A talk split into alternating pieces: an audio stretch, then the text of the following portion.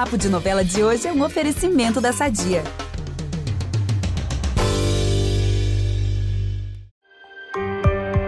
Tá ouvindo aí essa trilhinha de suspense, Gabi? Uhum. É porque o episódio de hoje ele tá quase assim um podcast de terror. Sabe por quê? Por quê? Porque hoje a gente vai falar de morto-vivo. Chocante. Pois é, gente, esse episódio é sobre a volta dos que não foram. A gente vai falar das consequências aí da volta de vários mortos-vivos nas novelas. Tá uma Nossa. confusão. A gente achava que tava morto, mas na verdade tá vivo. É babado. É, gente, ó, verdade. E ultimamente, a gente tá vendo nas novelas a chegada daqueles que tinham batido as botas, né? Ou melhor, que voltaram depois de todo mundo achar que estavam mortos. É, assim, pregaram uma pegadinha, né? Solta o som, Nicolas, que a gente vai começar. Em Amor Perfeito, quem retornou a Águas de São Jacinto é o Leonel, né? O pai da Maré. E claro que vamos contar tudo sobre os acontecimentos que vão rolar por causa dessa chegada, assim, que pegou todo mundo de surpresa, até a gente. Nossa, essa foi chocante, eu não esperava mesmo. Como eu também não esperava, o Aue que a Agatha tá causando lá em Nova Primavera, né, em Terra e Paixão. Aliás, na novela das nove também vai rolar pedido de namoro, prisão, muito mais. Essa semana tá, olha, chocante. Hum, pegando fogo, hein? E na novela das sete também tem mais pistas sobre o sumiço de Maria Navalha e o sequestro ó, de duas protagonistas e aquele fuzuê que a gente adora. Eita, então vamos que vamos. Eu sou Vitor Gilardi, apresento esse podcast com a Gabi Duarte e a gente volta logo depois da vinheta. Impressionante como o tempo só te valoriza. Porque eu sou rica! Eu sou rica! Pelas rugas de Matusalém. Agora a culpa é minha, é isso? A culpa é da Rita! Em Amor Perfeito, nessa semana, vamos falar bastante das consequências da volta do Leonel para Águas de São Jacinto. Lembrando que ele era considerado um homem morto, né? Todo mundo achava, gente. Eu achava, o Vitor achava. Mas ele voltou à cidade completamente sem memória, depois de ter levado ali o tiro da Gilda. E nos próximos capítulos da novela das seis, o Leonel terá uma lembrança do seu passado e a Maria vai ficar super emocionada com isso. Sim, e a gente viu que o Leonel tá escondido ali na Irmandade. E esse esconderijo quase vai ser descoberto pela última pessoa que poderia saber onde ele tá, claro, é a Gilda. Ih. É que ela vai até a Irmandade pra devolver umas roupas do Marcelino. E quando o Leonel escuta a voz dela, ele, claro, fica desesperado, sai do quarto, faz ali um mini escândalo. Meu Deus. E a Gilda escuta também a voz dele. Ela ouve ali aquele, aquela confusão. E aí, gente, o Marcelino, olha só, esse menino vai pregar uma peça. Ele inventa uma mentira pra tentar enganar a Gilda. Mas ela teme, de fato, que o Leonel possa estar vivo. Afinal de contas, se tem uma coisa que essa Gilda não é, é boba. É, gente, ela ficou casada com ele por muito tempo, né? Ela conhece a voz dele. Sim. Olha, ó, e ela tem que se preocupar mesmo. Afinal, foi ela, né, como eu falei, que atirou no Leonel lá no comecinho da trama. Lembra que ele caiu na piscina e ela achou que ele tivesse morrido, todo mundo achou que tivesse morrido. Mas, pra alegria da Maré, de nós todos, né, telespectadores, o Leonel finalmente recupera a memória nessa semana e reconhece a sua filha, Maré. Ó, mas tem um detalhe: ele não se lembra do atentado, hein? Não lembra ali do tiro. Ai, meu Deus. Mas que bom que a memória tá voltando, né? Vai que daqui É. a pouco ele descobre, ele relembra, na verdade, que foi a Gilda que atirou nele. Mas olha, tem uma coisa ruim que vai acontecer durante essa volta aí de memória do Leonel. Hum. Ele, gente, vai começar a humilhar o Orlando e vai criticar muito a Maré quando descobrir que ela teve um filho do médico. Olha só. Ai, gente, Leonel já voltou desse jeito, cheio de Ai, Leonel, não faz isso, não. É, entendeu? Não, não faz isso, não, porque aí dá vontade de que tu tivesse ido mesmo, entendeu? Pois Sem é. voltar. Ai, meu Deus. Olha, gente, ó, vou contar agora o baque, né, que ele vai sofrer. A Maré, ela vai revelar pro pai, né, pro Leonel, que a Gilda e o Gaspar foram amantes. Lembra, gente? Porque não deu tempo dele saber disso. É, E o- porque ele era corno. É, pois é. E ele simplesmente desaparece da Irmandade, fica tão assim impactado né, com a notícia que ele sai correndo.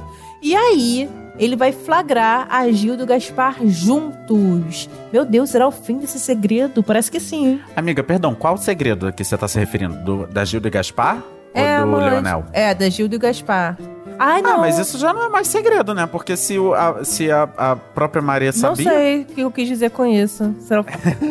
Fala assim, será, será que então. Será que enfim ele vai se revelar, então, É. pra Gilda com raiva, sei é, lá? verdade. Gente, será que agora o Leonel vai se revelar pra Gilda, né? Com esse flagra aí? Meu Deus. Ah, minha filha, dor de corno é um negócio que ressuscita até morto. Não duvido nada, não. Vamos ver, né?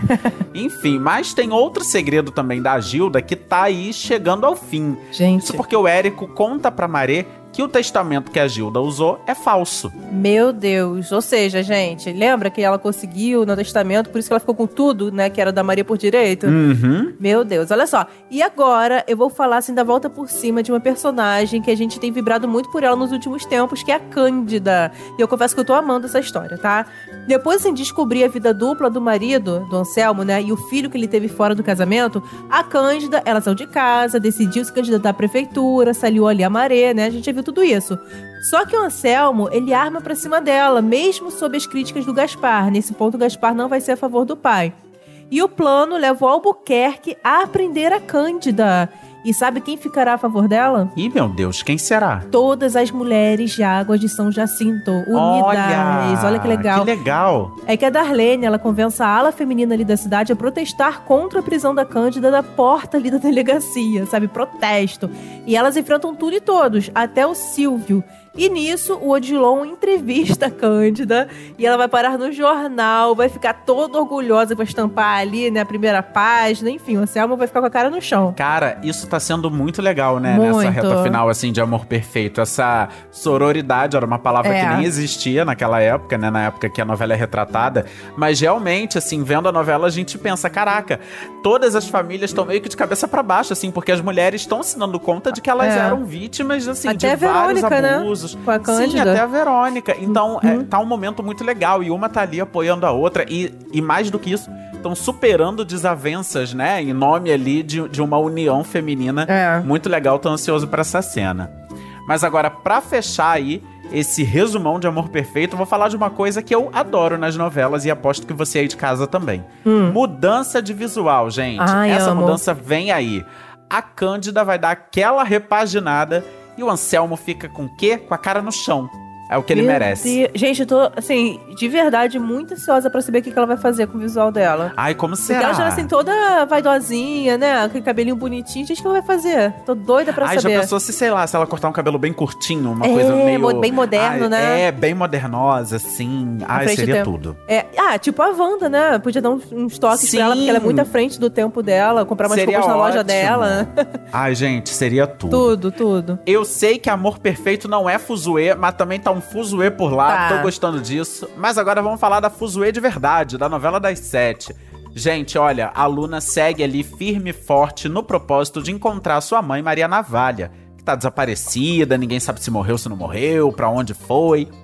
E como a Luna descobriu que a mãe e a Rejane eram grandes rivais, ela procura, né, a Rejane pra saber ali por que, que ela perseguia a Maria Navalha. Só, gente, que a Rejane é super hostil, enfrenta a Luna e mente sobre a relação que ela tinha com a mãe da menina.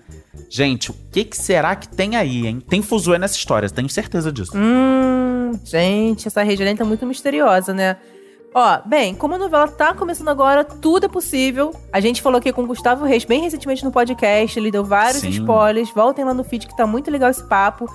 Ó, e nós aqui sabemos que a Luna e a Preciosa são irmãs, né? E nessa semana, a Bebel, interpretada pela maravilhosa Lília Cabral, ela vai ficar com a pulga atrás da orelha. Tudo. É que ela descobre que a mulher que estava ali nos desenhos do César, né, o marido dela, é a mãe da Luna, a Mariana Valha. E mais, a Bebel fica assim, cucadíssima ao saber que o pai da Luna pode ser de Paraty. Assim como o César, seu marido. Olha as coincidências, só que não, né? Ou seja, a pessoa vai ligar os pontinhos e vai desconfiar que a Luna seja filha do César também. É, outra bem esperta, viu? Mas olha, no último episódio a gente falou aqui que a Preciosa tava querendo botar fogo na Fuzue. Mas claro que ela não pensou em fazer isso com suas próprias mãozinhas, né? Porque ela não é dessas, ela é mandante. E aí ela vai dar essa ordem pro Fiel. E ele, depois de jogar fogo na loja, vai fotografar um incêndio, gente. Eita. Só que calma, pra quem tá achando aí que a Fuzue acabou. Pois é, não? Esse não vai ser o fim da loja mais popular do Rio de Janeiro, tá? Isso porque o incêndio vai ser misteriosamente apagado. E claro, todo mundo vai ficar intrigado. Inclusive, até eu tô intrigado aqui, gente. Como é que esse incêndio vai ser apagado? Do nada. Como assim? Gente, será que a gente vai ver aquela fumacinha do extintor? Ou será que o fogo vai simplesmente Gente, ah Acabar. não, eu quero essa segunda opção. Eu quero que o fogo simplesmente acabe. Eu assim, também, eu também, também. Gente, a taxa de incêndio da Fuzue tá em dia. Arrasou, Caramba. Nero. Brilhou. Vamos aproveitar que estamos falando de família é tudo e falar do nosso patrocinador? Há 80 anos, a Sadia leva qualidade, sabor e praticidade para a mesa dos brasileiros. Sabia que o presunto mais vendido do Brasil é da Sadia? Assim como os outros produtos da marca, ele é muito gostoso e combina com vários momentos do nosso dia, do omelete no café da manhã até a saladinha no almoço. Seja qual for o dia, seu dia pede Sadia. Ó, e por falar em Preciosa, ela vai procurar a Luna no beco do Gambá e tenta se entender ali com a rival. Só que no meio disso, Merreca sequestra as duas. Oh, meu, Meu Deus, Deus. tudo dando errado. E Cristalzinho, assim, do jeito que é, né? A Luna, ela tenta proteger a Preciosa do Merreca, mesmo ali, né? A irmã sendo o demônio. Ela não sabe que é irmã dela ainda. E no fim das contas, isso acaba sendo só um susto, porque o Miguel, o salvador da pátria, salva as duas. Ai, gente, o Merreca sempre aprontando, né? Como é que pode? Sempre. Enfim, e mesmo depois da Luna praticamente salvar a vida ali da Preciosa, a vilã não baixa a guarda, o nariz continua empinadíssimo, tá? Inclusive, ela se une a Olivia e diz pra nova aliada que sabe como separar o Miguel da Luna. Ai, meu gente, olha. Enquanto a Preciosa tá armando altos planos contra a Luna, a designer de joias está a fim de encontrar o Cataoro, né? Que fugiu do hospital, lembra? Misteriosamente. E pra isso, ela segue a cadela dele, né, do Cataoro, até um alçapão na rua, que leva pra um túnel subterrâneo. Gente, se você tá, vê ali um túnel subterrâneo na rua, você entra. Aí eu não entraria, não. Mas a Luna, ela vai entrar, corajosa, não quer nem saber. E funciona, tá? Porque ela acaba encontrando o Cataoro por lá. Agora, sabe, lembra assim daquela caixinha que o Miguel encontrou na semana passada? Aquela.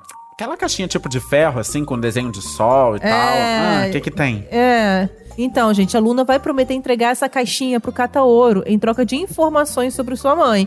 Mas assim, ela não vai falar com o Miguel, né? Eu não sei se ele vai gostar muito dessa história. Ih, gente, prevejo confusão, hein? Agora, bora pra Terra e Paixão, né? Porque lá também tem a volta dos que não foram e ela continua botando fogo no parquinho. Tem sim, mas vamos dar uma acalmada aqui. Vamos começar com um pedido de casamento. Hum. Porque o Ademir. Gente, o Ademir ele tá numa fase que ele me intriga, assim. Porque ele começou batendo de frente com o Antônio, mas aí a gente viu que ele também pode ser super machistão, retrógrado. Aí descobrimos que na verdade ele é pai da Rosa, É. a filha dele com a Flor. Aí ele começou a ser machista com a Flor, mas depois ele ficou assim, encantado assim com a Flor.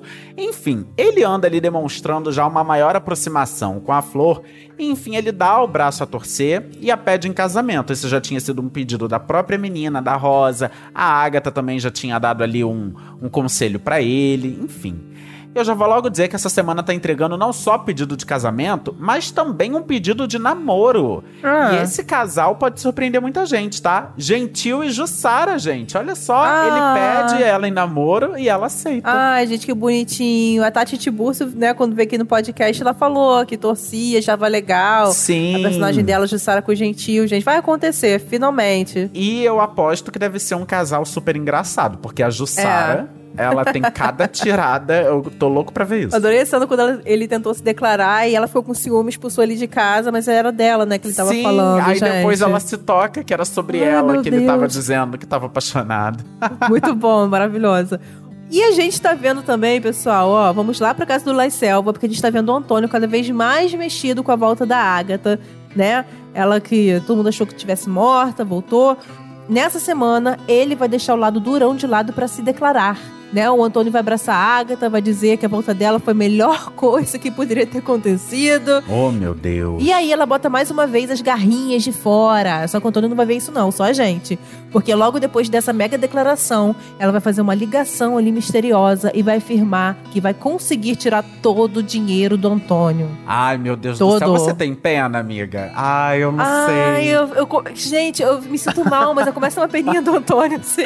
Pois é, horrível, Muita gente. Eu- expectativa. Expectativa que ele tá tendo. O Tony Ramos, o que ele faz com a gente? Ele ficou É. completamente paralisado quando viu a Agatha, os olhinhos dele brilhando. Horrível. Gente, cara, é um assassino, eu tô com daquele- pena pois dele. É, é isso. E, e assim, um homem daquele tamanho, sabe? Todo durão, aí de repente fica todo molengo. Ai, gente, eu tô ficando com pena, mas não é pra ficar com pena. Pois é. Ai, Deus, eu sei que essa Agatha também não é fácil, hein, gente? É. Mas olha, como de costume, vem aí mais uma bomba na casa dos La Selva, gente. Pois é. E olha, mais uma vez, a vítima vai ser a Petra, nossa cristalzinha que sofre. Ah. Ô menina pra sofrer, gente. Mas olha, o assunto é sério, tá? Porque é o seguinte: o Hélio, ele vai ser pressionado pelo Caio e pelo Luigi. Porque a Petra tem umas alucinações, assim, estranhas, e os dois vão lá pressionar o Hélio, que tá sempre com a Petra, pra saber o que, que tá acontecendo. E aí, nessa conversa, ele acaba revelando os traumas da Petra da infância. Aqueles traumas que ela confessou pra ele, né? De ter sido abusada na infância. Ai, sim. E aí isso chega aos ouvidos do Antônio, que assim, ele fica escandalizado com essa história e começa a perguntar. Ele, ele, ele perde um pouco a linha da razão e ele começa a pressionar muito a Petra pra que ela fale quem foi a pessoa que fez isso com ela. E aí fica um momento super tenso, assim, super nervoso. Caramba, gente, coitado da Petra, ó. E depois disso, o Luigi, ele vai exigir que o Hélio pare de ver a Petra, né? Fique longe da sua esposa, mas não vai adiantar, não. Porque a Petra depois vai lá, né, conversar com o Hélio, vai pintar um clima de novo e os dois vão se beijar. Eita! Mas aí não dá muito certo, não, porque o Luigi flagra a cena e depois sai correndo lá pra família La Selva pra contar tudo o que viu.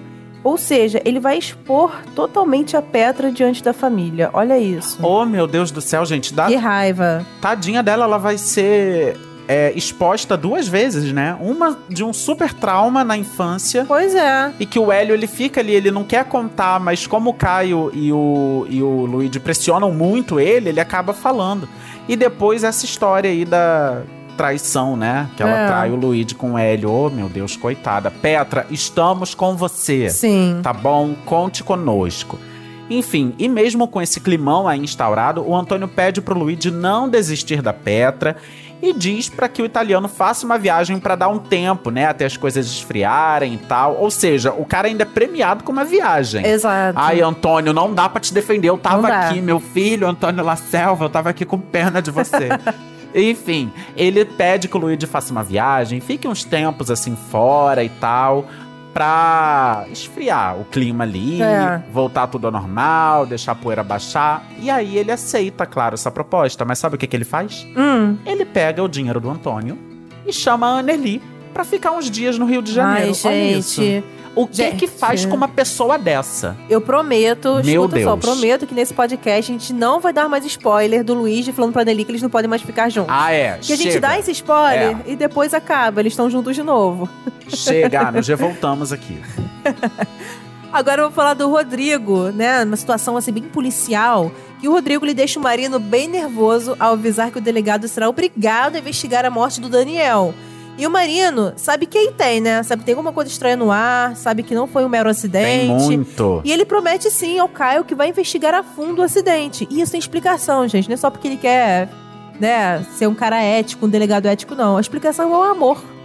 Porque o Marino, gente, ele vai dizer pra Lucinda que deseja ser um homem melhor pra merecer o amor dela. Ai, meu Deus.